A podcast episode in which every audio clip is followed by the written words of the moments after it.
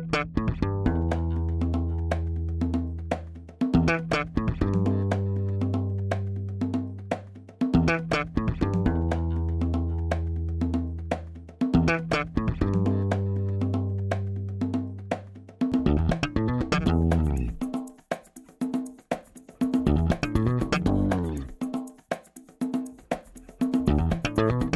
Este é o Tapa da Mão Invisível, podcast destinado àqueles que querem ouvir ideias que abalam sociedades e que não são ditas na mídia tradicional. Bem-vindo, Paulo Fux. Júlio, vamos parar de mentir, Júlio. Esse é o segundo episódio que a gente grava hoje, tá? A gente já falou bastante hoje.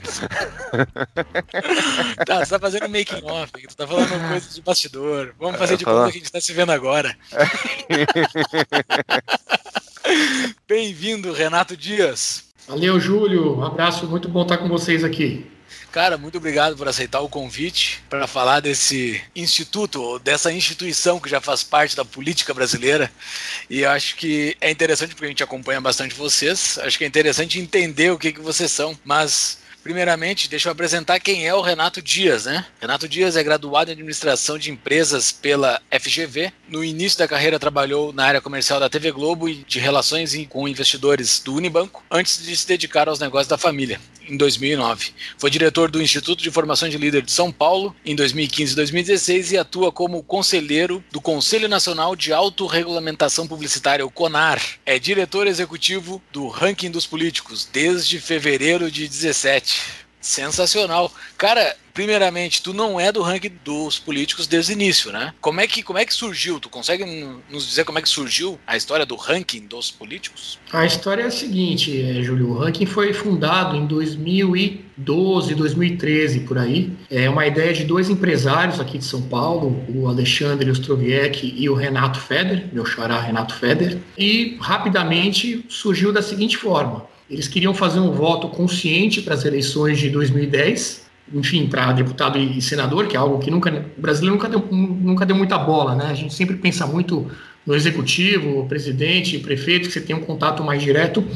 E ele, não, eu vou fazer uma pesquisa e vou votar aqui sabendo quem eu estou votando. E aí passaram uma semana pesquisando, depois desse tempo eles sabiam menos do que no início da pesquisa.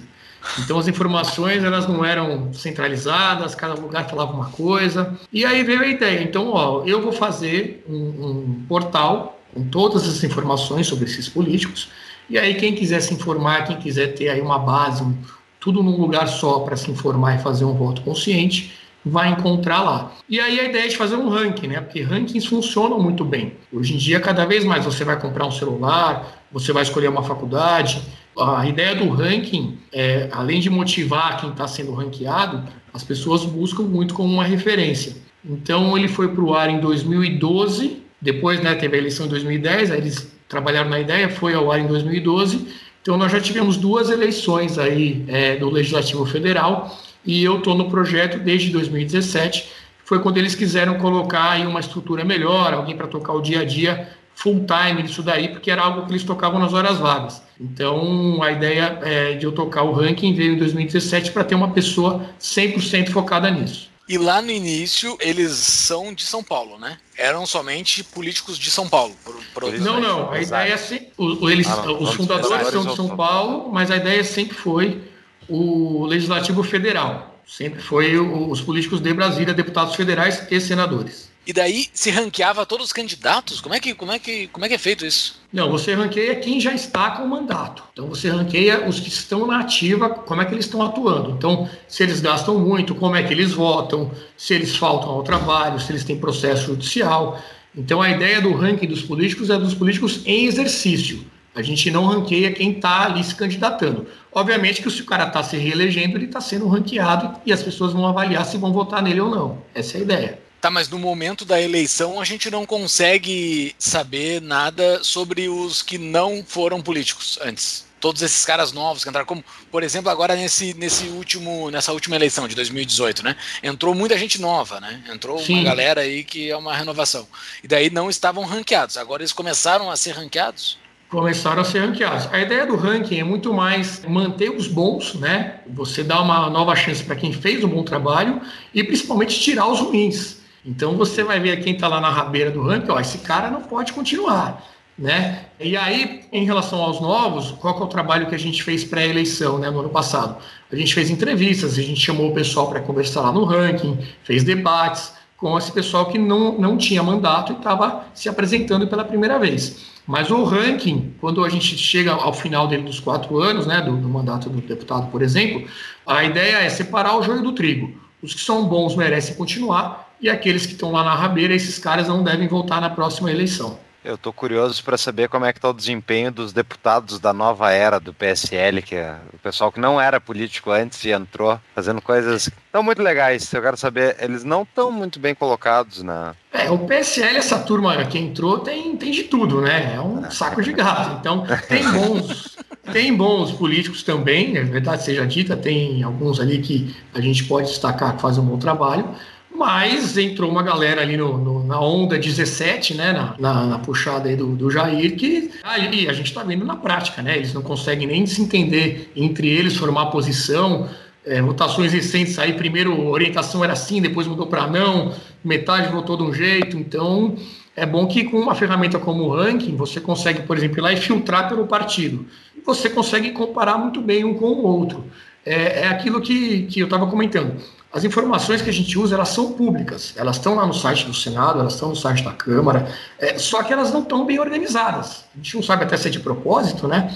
O que, que a gente faz? A gente coloca isso de uma forma que você consegue comparar um com o outro. Você quer saber de uma votação, você encontra muito mais fácil do que você ficar lá caçando qual que é o link correto dentro do site da Câmara e do Senado, por exemplo. Eu entrei aqui no ranking para dar uma olhada como é que estão os parlamentares, né? Fui ver. Os primeiros são deputados do Novo e depois lá no fim eu fui ver quem é o último colocado aqui. Não sei se é o último ou penúltimo. Aécio Neves, né? Devo ver porque a pontuação dele menos 706 pontos. E principalmente daí, eu achei muito interessante aqui no o que vocês usaram para avaliar negativamente, eles botaram menos 100 pontos a delação que ele sofreu da PGR, do Joesley, né, a condenação que ele sofreu na primeira turma do STF, menos 150, depois outra de menos 500, e ainda o parlamentar que solicitou a emissão de passaporte diplomático para seus dependentes perde um ponto por de dependente beneficiado. Apesar de não ser ilegal, consideramos a emissão do documento para parentes um privilégio que deveria ser rejeitado. Que coisa sensacional isso aqui, meus parabéns. Só que só menos dois pontos. Eu acho que o cara que pede passaporte diplomático tem que levar no mínimo um 100 negativo. Pois é. é. Fim da picada. Esse levantamento é bem recente, inclusive. É, adivinha quem é o campeão aí, o que tem mais passaportes para a família? Quem? É, faz sentido que seja o presidente da Câmara, Rodrigo Maia. Ele tem ah, acho que seis ou sete para a família toda. O, no, o nosso primeiro-ministro reformista grão vai salvar o Brasil do Bolsonaro. O, o grande Rodrigo Maia. Ele é podcaster ainda por cima, não fala mal dos podcasters, tá, Renato? O novo Ulisses, o novo Ulisses Guimarães, não sei se é. isso é um elogio ou não, mas enfim, ele é o primeiro dessa lista aí. Então, a gente ficou até na dúvida, pô, quanto a gente vai tirar, né? A gente resolveu tirar pouquinho, é muito mais ali para dar uma cutucada, mostrar que está errado, né? Apesar de ser legal, tem muito isso, né? A questão, a primeira resposta deles é sempre assim, não, mas isso não é ilegal. Não, é ilegal, mas é imoral, é. né? A questão da cota parlamentar também que a gente avalia. É, o apartamento deputado, funcional, né? Apartamento funcional, carro oficial. Tem deputado que gasta, é, por exemplo, alugando o carro, gasta mais de 10 mil reais por mês alugando o carro. Sim, você, tem um, você tem um limite de 5 mil, 6 mil reais, se não me engano, 6 mil reais por mês para gastar com gasolina. Tem deputado que gasta todo mês 6 mil reais. Então, assim, a gente fez uma conta, uma vez dá para ir do Iapoca ao Chuí, ir de volta, né, com o carro ali com consumo médio, é todo mês. Então, e é sempre no posto, no posto da esquina ali, que deve ser do cunhado dele, alguma coisa do tipo. Ah. Agora é, é tudo legal, né? É que Brasília é complicado de transitar, tem que dar muito retorno e tudo mais. É, Vocês, não, mas, tem, mas tem uma, uma, justificativa que às vezes até cabe. Porque, por exemplo, isso aí o cara tá usando no estado dele, entendeu? Então o cara, para fazer o trabalho dele, ele tem que visitar as bases, ir lá, saber o que está faltando, qual é a estrada que precisa ser feita, aquela coisa toda. Até certo ponto, existe um argumento que dá para aceitar que o cara tem que gastar alguma coisa, porque também se ele não gastar nada, ele também não faz nada. Agora, a gente tenta pegar ali os exageros, né? aquelas coisas que saem do, do, do razoável para trazer e, e, expor isso daí. Teve um, por exemplo, um deputado que gastou, deputado de Minas Gerais, se não me engano, gastou 43 mil reais recentemente uma passagem de primeira classe para ir para a China, num evento qualquer lá que o Brasil ia ser representado. Ele comprou de última hora passagem e resolveu comprar de primeira classe. 43 mil reais. Outro exemplo que ficou muito famoso. O, o, nosso amigo Marco Feliciano, aqui de São Paulo, gastou quase 160 mil reais para arrumar os dentes. É. Aprovado pela Câmara, tudo certinho. Mas o argumento dele é bom. Ele, ele fala, a boca é o instrumento de trabalho dele. Foi um bom argumento, Exatamente. cara. palhaçada, velho. Ô meu, tá, mas olha só, Renato. Existe, por exemplo, o Marcel Van Hatten que é um do Rio Grande do Sul, bastante conhecido. Ele era estadual. Ele estava no ranking? Não. A gente só tem o ranking de deputado federal e senador. E eu vou te dizer aqui de umas 10 mensagens que a gente recebe, oito são: quando é que vocês vão fazer dos estaduais? Uhum. é uma demanda assim eu tenho, que... tenho outra, na verdade, tem que fazer. Faça um comparativo dos poderes. Pega todos os carros oficiais de todos. Claro, isso é obviamente um projeto enorme, mas é é, se, for, se for comparar todos os privilégios de todos os poderes, eu tenho muita curiosidade de ver onde é que vai ficar o nosso o judiciário brasileiro. Ah, o judiciário é uma maravilha. Outro dia saiu um levantamento disso, que é aquele Justiça em Números, se não me engano, um levantamento do CNJ, em que uhum. eles trazem tudo, tudo em relação a desde salário até os benefícios benefícios que eles ganham, é, o número de pessoas que trabalham. Acho que é equivalente a 1,4% do PIB é o que se gasta com a justiça brasileira. É um negócio é. inacreditável. Se você coloca isso em comparação com outros países, é, é, nada chega perto disso. E agora vamos pegar um pouco do histórico aí. Eu vi vocês têm no, no Facebook 1,8 milhão de pessoas. É isso? Isso, isso. O que, que acontece, né? O nosso trabalho ele se divide também em duas frentes. A gente tem o site, que é onde está o ranking, que é o políticos.org.br. Então, se você entrar lá, você vai ver toda a ordem ali dos deputados e senadores, as avaliações e tudo isso. Só que é, a demanda pelo site é muito mais sazonal. As pessoas não ficam todo dia entrando lá para ver quem é que está em primeiro, se alguém subiu, se alguém desceu. É obviamente na época da eleição a gente tem ali um baita pico de acessos, ou quando tem alguma votação mais importante, quando tem alguma notícia é, que chama a atenção, as pessoas vão no site. No dia a dia, o nosso trabalho é rede social. Então, é, é totalmente ele voltado para Facebook. Agora, a gente também está dando uma atenção muito maior para Instagram e fazendo também vídeos no YouTube, Twitter, tudo isso. E aí a gente tem muita interação. Então, as pessoas é, comentam, as pessoas é, xingam, chamam, falam que a gente está tá para um lado, depois falam que a gente está para o outro, é, questionam tudo isso. Então, é, no dia a dia, a, é muito mais nas redes e o site fica ali é, sempre com as Sim. atualizações do ranking e principalmente em épocas de eleição. Mas em termos de tamanho, assim, para o número de seguidores que vocês têm nas redes sociais, como é que vocês atingiram esse patamar? Um negócio de política ainda? Mas todo, mundo interessado de uma maneira ou outra, porque é, a nossa vida. Eu acho que foi uma, uma onda que pegou todo mundo no Brasil, né? O interesse por política é um fenômeno aí que desde 2013 a gente pode colocar cresceu demais. Hoje em dia as pessoas sabem mais nomes do, dos ministros do STF do que da seleção brasileira, se bobear. Verdade. Então, Com certeza. É, né? Impressionante. Então, é, a gente, óbvio, teve um investimento, né? Então, essa profissionalização que eu, que eu citei desde 2017. Então, quando eu entrei, a gente estava por volta de 400 mil, né? Essa página do, do, do Face. E aí houve investimento de impulsionamento. Claro, o conteúdo tem que ser bom, tem que ser interessante, a gente tem que trazer coisas que não são tão óbvias assim. E aí, enfim, foi, foi bem legal, a gente é, conseguiu desenvolver um bom conteúdo e cresceu bastante. Agora deu uma parada, tá mais difícil, né? Quando você está com uma base maior também, fica mais difícil de manter esse ritmo de crescimento e também porque a gente está tentando focar também nas outras redes, que acho que o pessoal está usando mais também o Instagram hoje em é. dia e principalmente o YouTube também para fazer mais conteúdos. Temos novo patrocinador no Tapa, hein? Invista na Mutual, empresa que facilita empréstimo entre pessoas. Ajude pessoas do Brasil inteiro a realizarem seus projetos. Ganhe dinheiro com isso e fuja do spread bancário. Baixe o aplicativo da Mutual ou acesse mutual.club.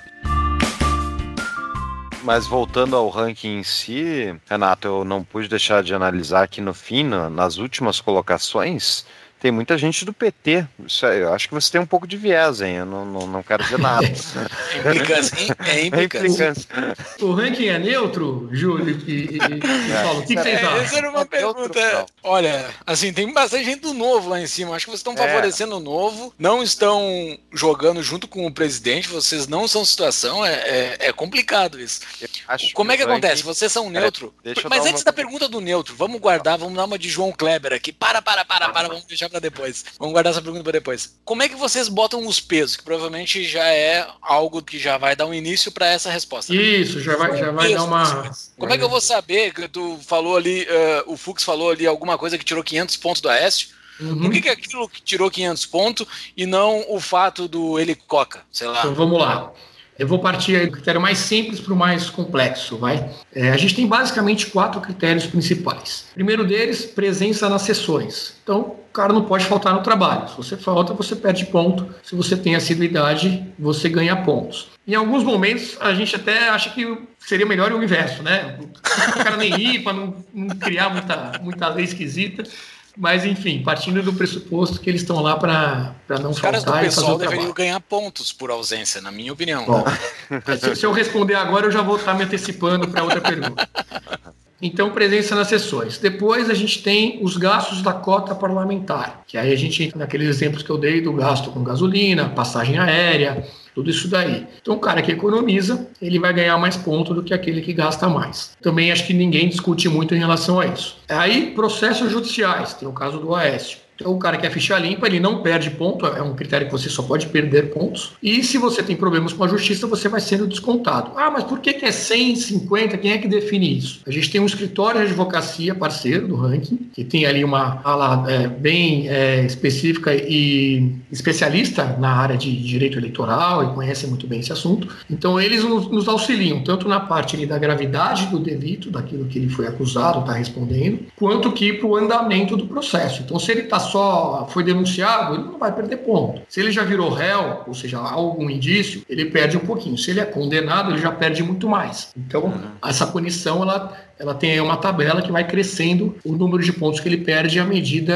é, que vai avançando nesses critérios. E aí, por fim, a gente tem o, o último critério, que é o mais subjetivo, se a gente pode dizer assim, que são as votações. É como esse cara se posiciona nas principais decisões do, do Congresso. Uhum. E aí o ranking está dando uma opinião. Então, nós entendemos que quem votou a favor da reforma da Previdência tinha que ganhar ponto. Uma reforma importante e necessária para o país. Quem votou contra a reforma perdeu pontos. Uhum. Então, acabei já entregando. O ranking, sim, tem posição. Nós não somos neutros. Porque a partir do momento que eu estou classificando e pontuando como o cara se posiciona, eu estou indo para um lado ou para o outro. Né? E aí, novamente, quem é que define isso? Né, se algumas votações também estão muito óbvias. Ah, fim do foro privilegiado, acho que todo mundo é a favor. Né? Então é muito fácil de você concordar. Outras nem tanto, a reforma trabalhista. Nós também demos pontos para quem votou a favor.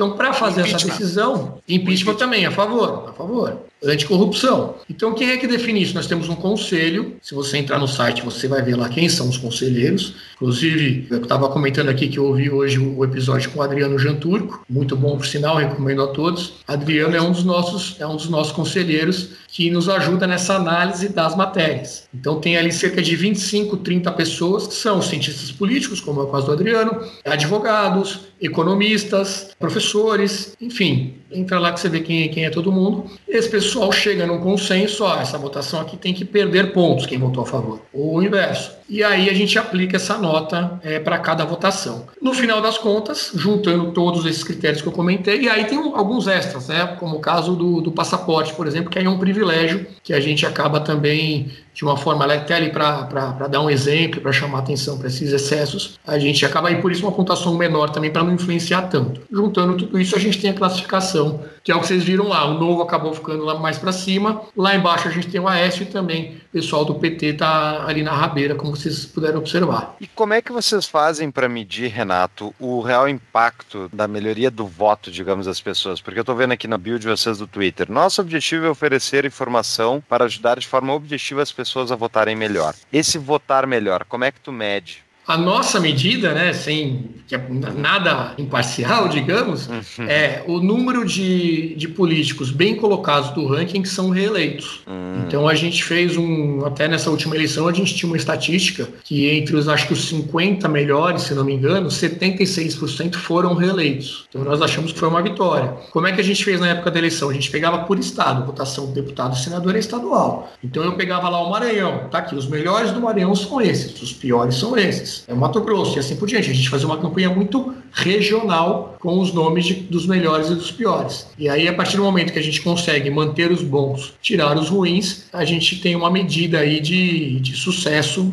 no projeto, né? E como é que é a reação online das pessoas em relação ao ranking dos políticos? Tu falou até tem gente que critica, com certeza, a gente gosta, mas é. como é que é a interação com o público? É, a gente tem, muitas vezes a gente tem esse questionamento, né? Ah, vocês não são imparciais. A minha resposta, até completando a resposta, é a seguinte: não, nós não somos imparciais, mas nós somos isentos que são coisas diferentes. Então, se um deputado do Novo e um do PSOL tiverem o mesmo comportamento, eles vão ter exatamente a, mesma pontuação. Uhum. Se, eles votar, se eles não faltarem, não tiverem processos, se eles gastarem a, a mesma quantidade de dinheiro, e aí vem a questão da votação que acaba diferenciando por conta da visão de mundo, da visão de, do que, que cada um acha certo.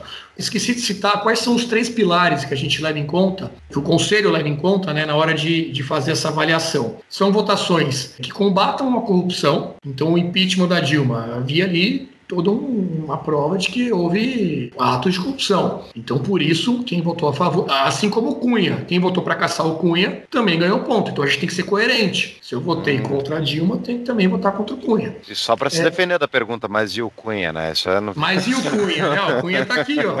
É. Valeu até mais ponto votar contra o Cunha do que contra a Dilma, você quer saber? Ah, é? O Cunha, é. quando tava no ranking, como é, que ele, como é que ele tava lá? De certo tava lá na rabeira. Também tava lá na rabeira, muito mal. O Aécio também teve a denúncia dele, que ele acabou sendo absolvido pelo Senado. Também, a gente colocou a pontuação. Tem que votar contra o Aécio. Então, primeiro ponto, combate à corrupção. Segundo ponto, combate a privilégios, que é isso que a gente acabou de falar, em alguns casos. Então, leis que cortem privilégios, quem votar a favor vai ganhar ponto. Né? O caso da reforma da Previdência, acho que pode entrar nisso. Você tem muitos privilegiados, a reforma veio para tratar todos de uma forma mais igual. Então, por isso, justifica-se, por exemplo, a Previdência, pode-se usar esse critério. E, por fim, o desperdício. Então, leis que é, criação de estatais. Isso tende muito também, né? Vocês devem saber muito bem. Leis muito bem intencionadas, hum. mas que na prática acabam tendo um efeito inverso daquilo que elas, que elas num primeiro momento imaginaram, né? O famoso Bastiat fala muito sobre isso, né? O que se vê e o que não se vê. Então aí é uma parte mais econômica e o conselho acaba olhando para isso para ver o que, que, realmente funciona. Então são os três pilares. Então é, a reação do público quando ele vem questionar essa questão da imparcialidade, a gente tenta deixar claro que sim, nós temos posição, nós temos uma visão de mundo e que por outro lado nós somos justos e tratamos todos de forma igual. E agora tem uma coisa que é a mais importante em relação a essa questão da, da imparcialidade. Nós temos uma ferramenta que se chama Meu Ranking. E com esse Meu Ranking, você se torna o conselheiro do ranking. Você vai dizer Excelente, se a lei é boa ou ruim. Cara. Então você faz um login. Ah. Se você quiser, você muda tudo. Você coloca que a reforma da Previdência tirou dinheiro dos aposentados, você fala que a reforma trabalhista acabou com, com, os direitos trabalhistas. Enfim, você pode, você pode mudar uma ou outra, você pode mudar tudo se você quiser. Você aperta um botão, o ranking é recalculado de acordo com as suas premissas e não com as premissas do ranking dos conselheiros do ranking. Então isso aí também mata essa crítica de que nós estamos puxando para um lado ou para o outro. Você pode nos usar como uma ferramenta para você ver os seus melhores. E vocês conseguem ter um indicador de como os usuários estão fazendo os seus rankings? Por enquanto ainda não. Essa é uma ideia que a gente teve também há, há pouco tempo, que acho que vai dar uma ideia muito boa até para ver se a gente está é, alinhado aí com o que os seguidores pensam.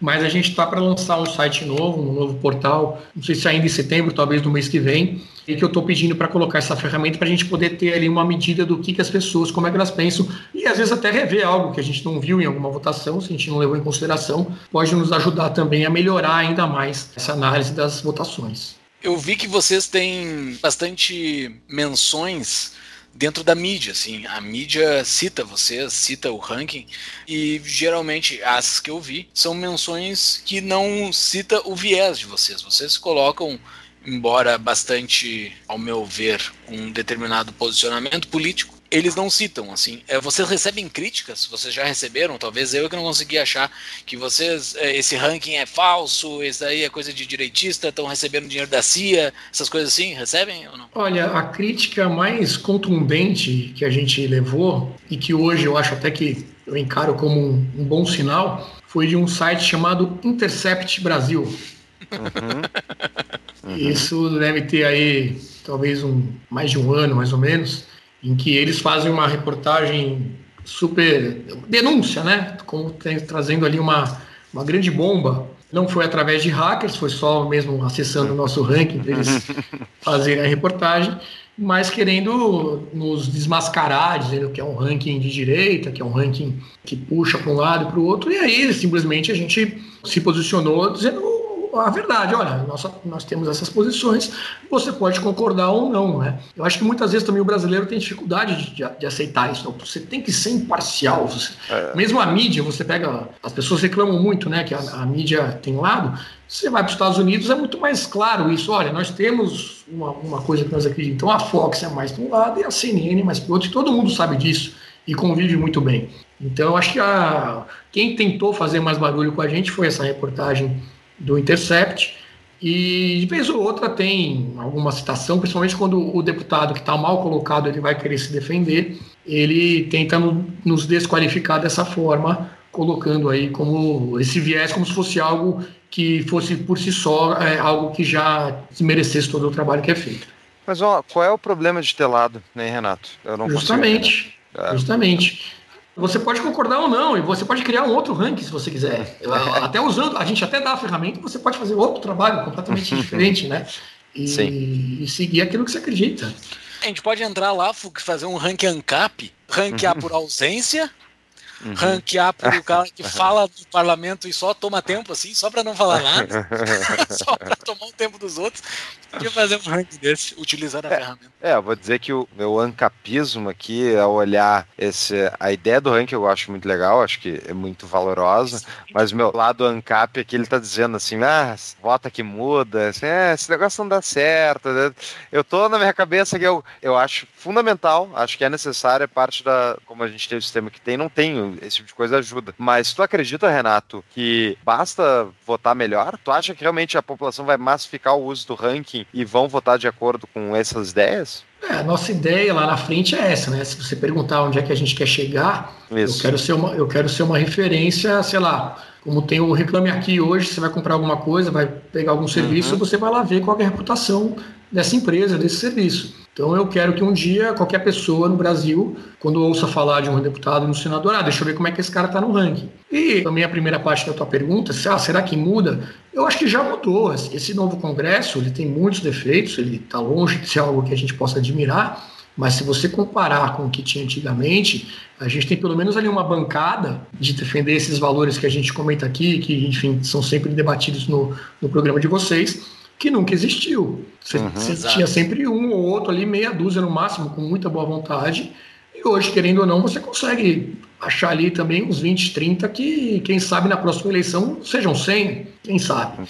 E aí, essa, esse ancapismo, por mais que não seja tão radical assim lá dentro, ele comece minimamente a funcionar com, com, algumas reformas, né?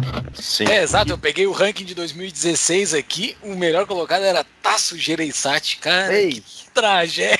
Ah, ah. Assim, não tem como dizer que não tá melhorando. Mas vocês, eh, eu não sei se tem, é que eu não achei aqui, talvez tenha. Existe um ranking geral para saber se o parlamento está melhorando? É, isso a gente poderia criar pegando uma nota média, comparando, né, de, um, de uma uhum. legislatura para outra. É complicado porque às vezes também as votações que houve num, num ano não teve no outro ano, não sei se dá para. Mas, mas é, a gente, uma outra mudança que a gente vai fazer, que aí sim acho que funcionaria para fazer essa análise, a gente vai mudar essa metodologia da votação, da pontuação, melhor dizendo, para que seja sempre uma nota de 0 a 10. Uhum. Então o político começa com 10 e aí ele vai sendo descontado à medida que ele falta, ou ele vota errado, ou ele gasta, enfim. E aí você vai conseguir, por exemplo, porque se todo mundo for bem, eu posso ter caras ali que tá, tá todo mundo com uma nota boa, entendeu? E aí sim eu posso pegar uma, média, uma nota média de uma legislatura e comparar com a outra e ver se houve uma melhora ou não. Então acho que é um, é um caminho. A gente tem que ir sempre melhorando a ferramenta, né? Para que fique mais fácil as pessoas entenderem e cobrarem também dos políticos. Então é algo que a gente vai fazer também nessa nova versão agora, o ranking dos partidos. Então uhum. você vai pegar a orientação dos partidos e vai servir como se fosse um voto de um deputado. Então a gente vai incrementando à medida que vai tendo mais recurso, vai tendo mais ideia para fazer. E no dia a dia, Renato, vocês estão, estão acompanhando a política diariamente. Primeira pergunta pessoal para ti, isso não te dá asco demais ou tu já aprendeu a, a ficar zen, assim, a tipo ignorar? Olha, já, já, já senti de tudo, cara. Vou falar para você. já teve que eu falei, não, isso aqui não tem jeito, pode parar, fé, derruba o site, vambora. né? E, mas tem hora que não, também tem hora que você, principalmente quando você acha que de alguma forma você conseguiu contribuir, é muito bacana. Então eu vou a Brasília pelo menos umas duas vezes por mês, uma, duas vezes por mês. Tenho contato direto com, com os parlamentares, então no começo era aquela coisa, ia lá, batia na porta, falava, ó, oh, tá aqui, sou Renato, tem esse projeto e tal. Hoje em dia eu posso dizer que essa moto inverteu. Então os caras ligam pra gente, seja para entender, seja para debater, outro dia mesmo. Inclusive, é, é, muitas vezes eles trazem coisas bem interessantes. Teve essa votação aí do, que supostamente aumentou o fundão, né, essa votação das mudança das regras eleitorais. Até o Van Hatten, primeiro ele tinha corrigido o valor né, do, do aumento uhum. do fundão, e depois houve aquela votação que, em tese, foi o que aumentou o fundão. E a gente foi, bateu, e, assim como muita gente, e estava errado, cara. Me ligou um, um, deputado do PSB do Paraná, deputado Aliel Machado, uhum. o cara uhum. ligou direto no telefone, falou: Isso aqui está todo mundo interpretando errado o que foi votado. E o cara tinha razão, porque dizia a regra que seria no mínimo 30%, que seria a referência ali para definir o valor do fundão do ano seguinte. E o que foi votado foi tirar esse piso dos 30%. Ah. Ou seja, agora pode ser menos. Uhum. Ah, mas pode ser mais, mas antes também podia ser mais, entendeu? Uhum. Então, eu, o contato direto com eles é muito bom. E aí vai para o outro lado do nosso trabalho. Uma coisa com o público em geral, que a gente faz com o site, com as redes sociais, que a gente estava falando até agora, e outra com os políticos. Se a gente consegue, consegue influenciá-los, é, mostrar para eles alguma coisa, ó, essa votação aqui, vamos para esse lado que é o caminho melhor. Então, eu tenho o meu WhatsApp que eu mando para toda a base dos deputados se vai ganhar ou perder ponto aquela votação. E eu ah, posso é? dizer que Genial, tem gente que muda, cara. tem gente Genial. que sente a pressão. Parabéns. Parabéns. E troca voto, Olha, troca voto. Tu não, não pode mandar gente... um, uma proposta de lei fechar Brasília? Faz essa, manda pra eles. Fecha esse vamos, negócio. Vamos guardar isso aqui pra quando, quando a gente tiver 10 milhões de seguidores. Ganha mil pontos, hein? Ou né? mil pontos fechar Brasília, 2 mil é. vender a Amazônia. Vender a Amazônia era bom. A gente não quer te colocar em saia justa. É, é, então. E aí, e aí, às vezes o cara pergunta: ah, e essa aqui vai ganhar ou vai perder ponto? O cara quer saber antes, entendeu? Geral. É, então é, é a hora que a gente fica animado com o negócio. E no fundo é, é meio paradoxal também, porque eu comentei, ah, o brasileiro está muito preocupado agora com política, sabe o nome dos ministros, sabe tudo. Pô, o ranking está crescendo pra caramba, pô, que legal. Por outro lado, cara, que merda, né? As pessoas estar tá querendo tocar suas vidas, trabalhar, sendo, sendo felizes, cuidar da família, assistir o um jogo de futebol. Tem que ficar o tempo todo de olho em Brasília se não acontece o que a gente viu nos últimos anos, né? Então é paradoxal isso daí, mas quem sabe a gente chegue um dia que novamente não tem que se preocupar tanto, né? A gente só é, tem que manter eles lá trabalhando e se preocupe mais com a nossa vida no dia a dia. Sim. Cara, existe aquele prêmio dos jornalistas que os jornalistas ranqueiam os parlamentares e ganha alguém do pessoal do Rio de Janeiro. É sempre assim, né? é, a regra é sempre essa. Mas olha só, existe além disso algum outro cara que ranqueia políticos, tipo alguém da esquerda? Existe a esquerda se dá o trabalho de fazer isso? É, você está falando do existe concorrência, Congresso, Congresso em Foco, né? Que é esse prêmio Congresso que você comentou, que é na votação, né? Tem a votação do público, tem a votação dos jornalistas, que é sempre o cara do PSOL. Tem o ranking do DIAP, que é de sindicalista, então não preciso, não preciso nem comentar. Eles fazem a questão da influência, quem que são os mais influentes. Agora, ranking mesmo, minimamente objetivo e com, e com é, dados ali brutos, tem o Atlas Político que fazia, mas aí o Atlas Político, eu nem sei se eles ainda estão funcionando, tá? Mas eles, eles faziam, por exemplo, a quantidade de pronunciamentos que esse cara fez. Nossa, era, era, é verdade Pois é, essa é outra coisa que às vezes os caras nos questionam. Pô, mas eu, eu protocolei 50 projetos e não ganhei nada com isso. E, cara, na verdade você poderia até perder por conta disso. É, devia perder ponto. É, nós não queremos quantidade, nós queremos qualidade. Então, uhum. é, eu acho que tirando esse é só nós. E nós temos um prêmio também, né? Esqueci de ah, comentar. Tem? A gente faz uma cerimônia lá em Brasília, agora provavelmente em novembro, vai ter esse ano, quando a gente dá um troféu, faz uma premiação tudo para os 30 melhores, equivalente mais ou menos a 5% do Congresso. Então é aquela ideia de valorizar os bons trabalhos, né? Esse é outro problema que a gente tem no país. Você fala, a política é tudo igual, é tudo ladrão, ninguém presta. Pô, isso é terrível. O cara que está lá fazendo um bom trabalho, ele fica super desmotivado. E quem está de fora, que pensa um dia entrar na política para melhorar, não vai querer entrar. Para que, que eu vou entrar lá? Vamos me chamar de ladrão? Uhum. Então a gente faz o prêmio para, enfim, botar esses caras e eles usam muito posto nas redes sociais. Sai lá no. Principalmente regionalmente, isso funciona muito bem. O cara, pô, eu sou o melhor do Maranhão, sou o melhor do Ceará, sou o melhor de sei de onde. Então a gente faz esse, esse trabalho de premiação também, é muito importante. Quem é que não conhece ainda a nossa patrocinadora CapTable, que é a plataforma da Startse para você investir em startups com alto potencial de crescimento e rigoroso acompanhamento? Acesse captable.com.br barra tapa e ganhe um e-book gratuito sobre como investir em startups. No site você vai conhecer os projetos que estão sendo captados. Eu já investi. E você? Tá, e votações, tem muitas votações que vocês pegam pelo impacto econômico e coisas do tipo. E votações de liberdade política, por exemplo? Tem alguma coisa? Como é que funciona? Qual é a interpretação do ranking é, em relação a isso? A questão das votações, a gente tem um desafio, que, primeiro que é o seguinte, a gente, a gente precisa sempre de votações nominais, né? Como Porque assim? eu tenho que ver como é que o cara, se o cara se posiciona sim ou não. Ah, não se for aquela secreto. votação simbólica, que ah. também teve outro dia, que foi outro, outra polêmica, que o Sim. O Van Hatten brigou, brigou com o Maia, porque o Maia atropelou todo o regimento lá e botou ah. a votação simbólica, justamente para quê? Para você não ver quem votou sim ou não. Ah, todos que são a favor permaneçam como estão. Aprovado. Acabou. Eu não sei quem foi a favor ou contra. Então, primeiro, para entrar no ranking, precisa ser uma votação nominal. Uhum. É, segundo, a gente tenta focar aí nas questões econômicas, questões de privilégios, corrupção, e a gente evita temas mais, é, vamos dizer, de costumes. Uhum. Então, ah aborto, questão de ideologia de gênero, isso tudo o ranking tenta não entrar porque a gente entende que podem ter aí as, as crenças de cada um e tal, não, é, não acho que é o papel do ranking. Uhum. Agora, é, reforma política, tudo o resto aí que a gente sabe que influencia nesse funcionamento do Congresso, aí sim a gente tendo essa votação nominal, a gente vai com certeza pontuar. Eu tenho uma sugestão para o ranking em, sobre essas pautas aí. Uhum. Vocês deveriam tirar ponto de quem propor essa pauta. Que não, é, tem não tinha nem que ser essas assunto, coisas, né? Não, Exatamente. não deveria ser assunto. É só uma sugestão. Mas porque não é assunto, né, velho? Pô, cada um cuida da sua vida. Mas uh, fora o ranking, fora a ferramenta em si, o site em si. Como é que tu caiu nisso tudo, cara? Como é que tu entrou nessa, nessa coisa toda? Por que que os donos do ranking chamaram o Renato para tocar isso aí? Qual era o teu background para tu, pra tu chegar nisso? Cara, essa história é uma sequência de acontecimentos aí que se eu for puxar lá atrás, eu vou te dizer que eu tô no ranking graças ao MST. Opa! Aí, ó, pra ver. aos críticos, ó, aos críticos. Né? Olha aí.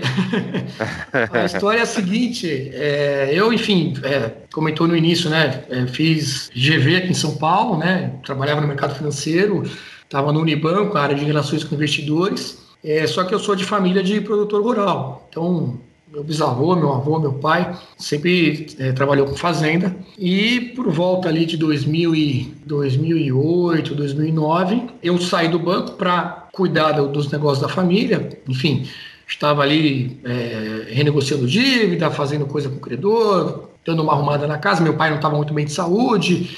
Então eu fui trabalhar, é, eu e meu irmão, meu irmão é agrônomo, ele foi cuidar da fazenda, da parte da produção, e eu fui cuidar dessa parte toda aí administrativa para dar uma ordem na casa nos negócios. E aí, quando chegou em 2013, a gente tinha uma fazenda em Minas Gerais e ela foi invadida pelo Sem Terra, foi invadida pelo MST. Fazenda totalmente produtiva, não tinha nada de errado, tudo certinho. E eles invadiram lá e aí foi uma coisa que eu não consigo nem descrever para vocês. É, um desejo isso do pior inimigo. Eles total... entraram destruindo tudo? Eles, Ou eles entraram fazendo uma ocupação? O que, que eles fizeram? É uma ocupação, né? Essa palavra é bem bonitinha. Eles invadiram Não, é. mesmo. Não, mas assim, é... é... porque lá no Rio Grande do Sul tem uns casos que eles entram, destroem e saem. Não, não é, eles entraram para ficar. Eles entraram para ficar. O que, que acontece? A fazenda antigamente era uma fazenda de café.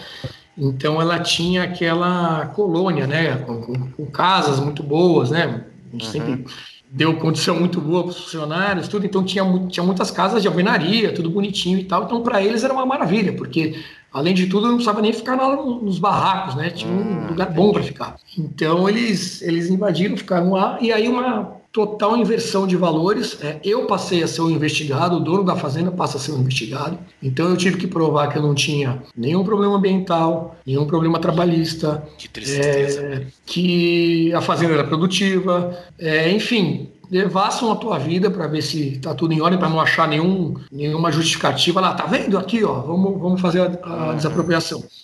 E aí, enfim, a gente fez todo esse, praticamente, maratona para mostrar toda essa documentação. No meio do caminho vinha assessor de deputado federal lá para a cidadezinha para ajudar os caras, para defender o sem terra, quando tinha uma reunião, alguma coisa do tipo. É, eu, em determinado momento, chamei uma, uma segurança armada lá para tentar proteger, justamente para eles não destruírem, né, como você citou. A polícia veio, prendeu os meus seguranças e, e deixou o pessoal deles armado lá dentro. Enfim, eu fiz até um blog na época para contar essa história. Depois eu até passo o link para vocês aí, para quem quiser Boa. saber esses detalhes. Boa. E aí, como essa história toda, eu comecei a me envolver com política. Tentei ir atrás para ver se eu chegava em alguém que pudesse me ajudar. Era o Anastasia, na época, era o, era o governador do estado, né, PSDB, uhum. tucano, que não resolveu nada. E ah, tem uma história boa que é a seguinte: mandei um e-mail na época para todos os senadores e deputados que eu imaginava que pudessem ser mais simpáticos à minha causa. Né? Então, o pessoal ruralista, o pessoal do agro, do interior e tal, da segurança pública, mandei para uns 100 deputados e senadores. Eu tive uma resposta. Uhum. Isso foi em 2013, exatamente. Quem foi a única pessoa que respondeu esse meu e-mail denunciando o que estava acontecendo? Faço a menor 2013? ideia. Faço ideia, velho. Deputado Jair Bolsonaro. Barbaridade. Sério, cara? Foi o único. E eu, eu, na época, não sabia quem, não conhecia. Tipo, é, sabia quem era, tanto é que mandei um e-mail para ele. Mas assim, era um cara, né, 2013, gente. O cara que tava ali. Baixo clero total, assim. Não sei se ele já ia dar Luciano Gimenez, entendeu? Então, isso aí foi uma coisa que eu fui lembrar disso só depois, na época da eleição, já depois da eleição. E na época também passou muito tempo, as coisas aconteceram.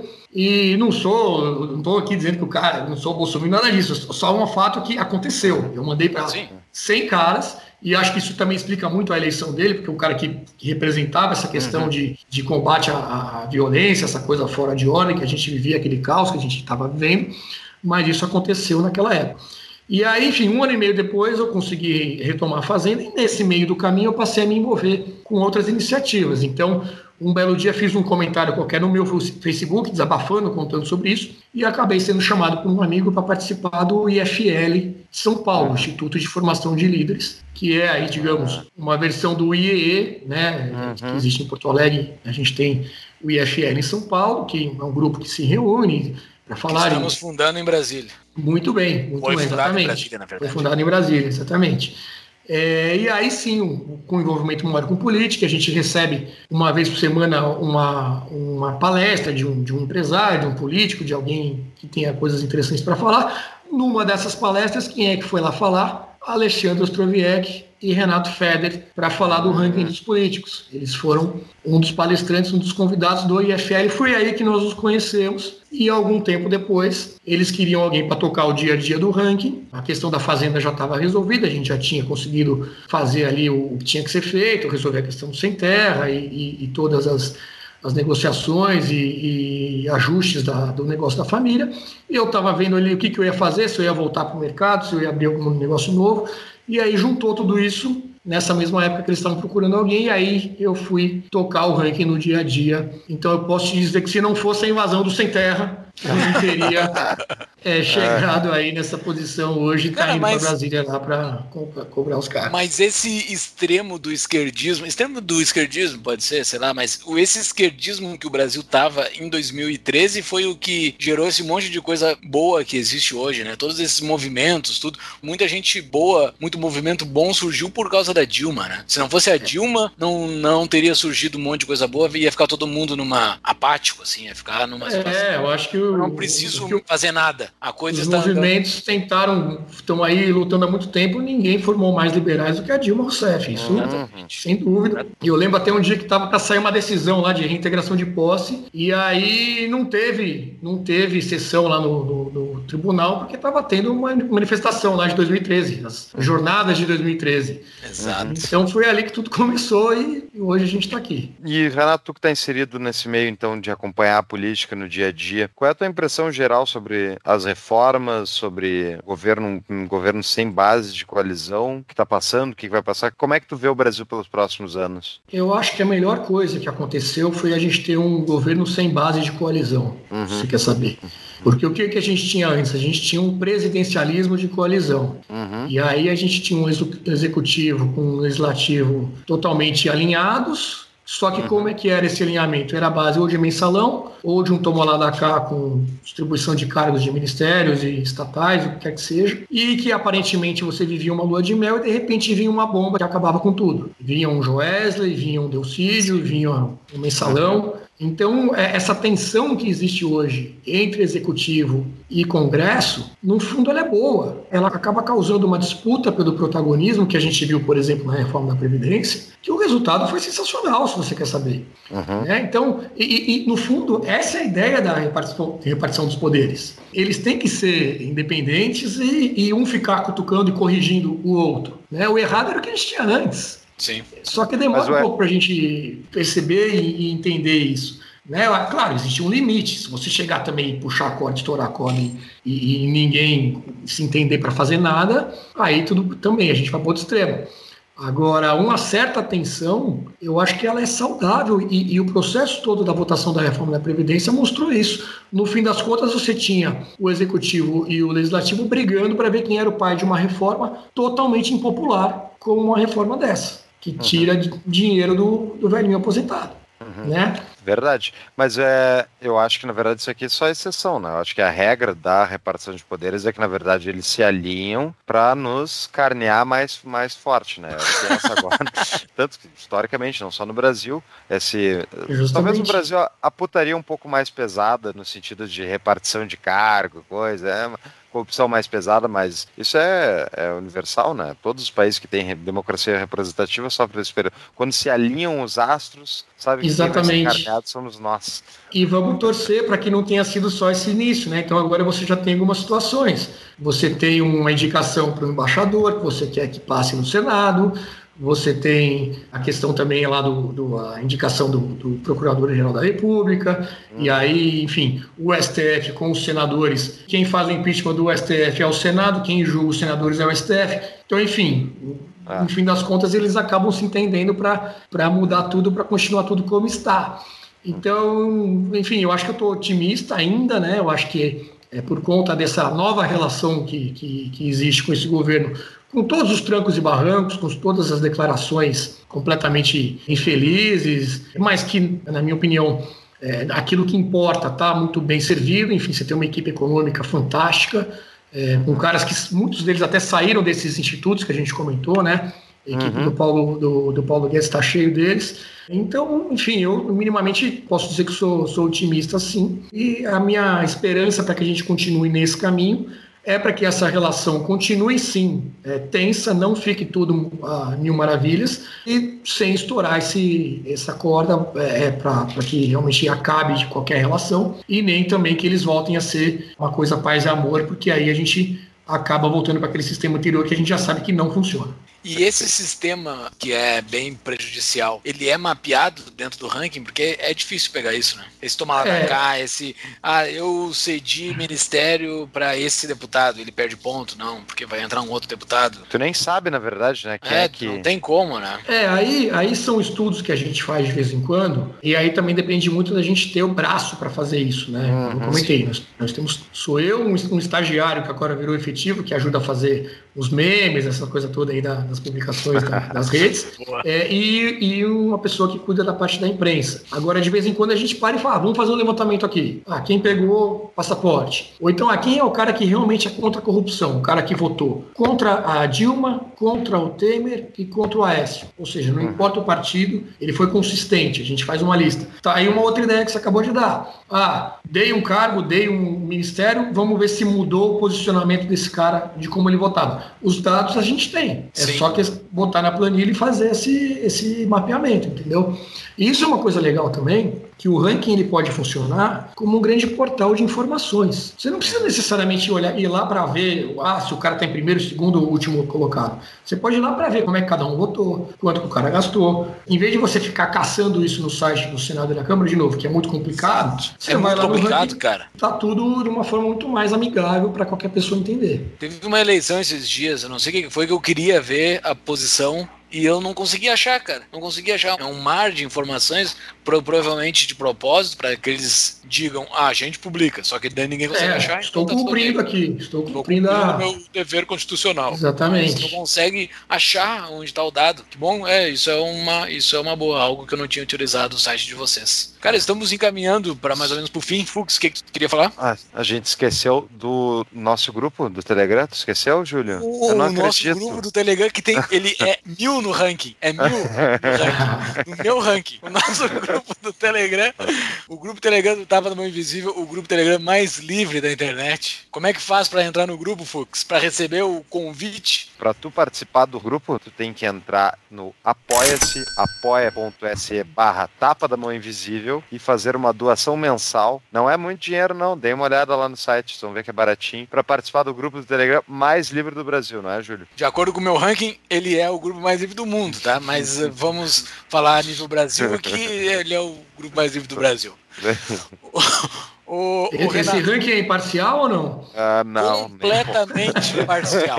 completamente parcial, apaixonado e sem dados. É. e eu não preciso apresentar dado nenhum para comprovar que ele é o grupo mais livre. Olha só, tu tem uma dica de livro para nós aí, né? É, eu acho que o livro que eu vou que eu vou indicar, ele tem tudo a ver com o que a gente falou, que é o livro do Bruno Garchagen, né? Então, na verdade, ele tem dois, né? Ele tem primeiro o Pare de Acreditar no Governo, eu acho que vai satisfazer mais o pessoal ANCAP, mas o que eu queria citar é o Direitos Máximos, Deveres Mínimos, o festival de privilégios que assola o Brasil. Então, na verdade, eu estou lendo o livro, nem terminei ainda, mas o que eu já li já deu para ter uma ideia ali de todo o rol ali de, de direitos legais, né? Aquelas coisas que a gente fala ah, tá na lei, eu não tô, eu não tô fazendo nada de ilegal, então não vem encher meu saco porque isso aqui faz parte dos meus direitos. E, por outro lado, em tese, todos teriam ter direito à saúde gratuita, universal e de, de qualidade. qualidade. E, e, a gente sabe que isso não acontece, mas o deles lá está garantido. Então, acho que dá uma ideia boa aí dos privilégios do, dessa elite do nosso governo, o judiciário, enfim. Vale a leitura. Sensacional. Ele veio palestrar no IFL Brasília com esse tema. Eu ainda não li esse livro, mas ele a palestra era sobre esse tema. As pitadas que ele dá, dá muita vontade de ler, porque ele cita exemplos de tosqueira assim que existe dentro da legislação Sim. brasileira, que é uma coisa que é de arrepiar, cara, assim, tu consegue entender por que um estrangeiro tem muito receio de botar dinheiro dentro do Brasil, porque é, é muito perigoso, cara. É muito, é muito, é muito dever mínimo e direitos máximos mesmo, é terrível, cara. É isso aí. Renato, adorei o papo, foi ótimo, explicou muito bem. Torço que o ranking continue crescendo, fazendo aí Influenciando. Trabalho influenciando, né? E principalmente cobrando esses, esses vermes, boa parte deles, tá?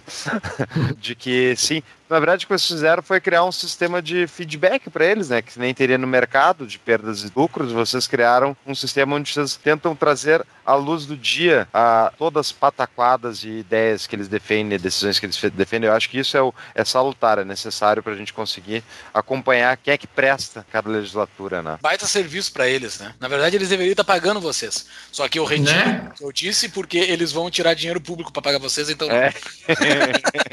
é melhor não. Ah, ainda bem que você citou isso. É, o ranking é, sem fins lucrativos nós vivemos aí de doações de voluntários que, que, enfim, os dois fundadores e outras pessoas que, que simpatizam com a nossa causa. Então, também Se vale dizer que não tem. Doar, como é que faz? Se alguém quiser é, doar, é só entrar novo no site? site teremos a ferramenta. No atual ainda não tem. Vem com esse novo site, a gente faz um anúncio aí que a gente vai fazer um barulho. Então, deixa eu fazer minha propaganda também para todos seguirem o ranking, para a gente ver se chega logo nos 2 milhões de seguidores aí no Face. É só pesquisar lá por ranking dos políticos. Todas as redes, né? Facebook, Instagram, Twitter, a gente tem o um canal no YouTube também. E também agora lançamos o nosso podcast recentemente. Ah, não. Lá no, essa parte é, corta, Essa não, parte não, não, é concorrente, né? Deixa quieto. Esquece, esquece. Não, ah, não, fala, fala, Fala do podcast. O podcast está lá no, no Spotify por enquanto. Pesquisar para o ranking dos políticos, a gente deve ter já uns três ou quatro episódios. Qualquer dia eu vou marcar para convidar o Júlio e o Paulo para conversar comigo lá. Boa, boa, vamos fazer essa dobradinha. Cara, muito obrigado, foi sensacional, aprendi bastante coisa nova, uso a ferramenta de vocês, só que aprendi que tem outras coisas que eu posso utilizar ela. E sucesso, cara, que vocês consigam influenciar esses caras aí, que vocês sejam um problema na vida deles, assim. Eu não quero que tu gere muita solução, eu quero que tu incomode bastante eles. E porque os caras que são bons, eles não vão achar vocês um, um incômodo, mas os caras ruins vão achar. Tomara que eles achem. A ideia é, valeu. Obrigado, Valeu, gostei cara. demais do convite. Eu que sou ouvinte, comentei com vocês, já uhum. já estava aí sempre atualizado no podcast de vocês, para mim é um dos melhores que tem. Então, vou falar no final para não falar no começo, senão achar que eu estava puxando o saco para vocês pegarem então... Cara, um sinal, um sinal de sucesso teu que tu falou durante, que é o no momento que agora os políticos te procuram, né? Antes vocês procuravam eles, agora os uhum. políticos te procuram. Isso é um sinal de sucesso dessa ferramenta de vocês. E um sinal de sucesso nosso é saber que um cara com uma liderança está nos ouvindo, assim. Isso eu fiquei muito feliz é no momento que tu nos falou isso, no momento que tu me falou isso, eu falei pro Fux na hora, mandei a mensagem. Pô, o cara é nosso ouvinte, velho, que legal. Fiquei muito feliz e que nossos projetos cresçam e influenciem pessoas. É isso aí. De verdade vai vencer. Vai vencer. Forte abraço, cara. Até mais. Um abraço. abraço valeu, abração. abraço, tchau.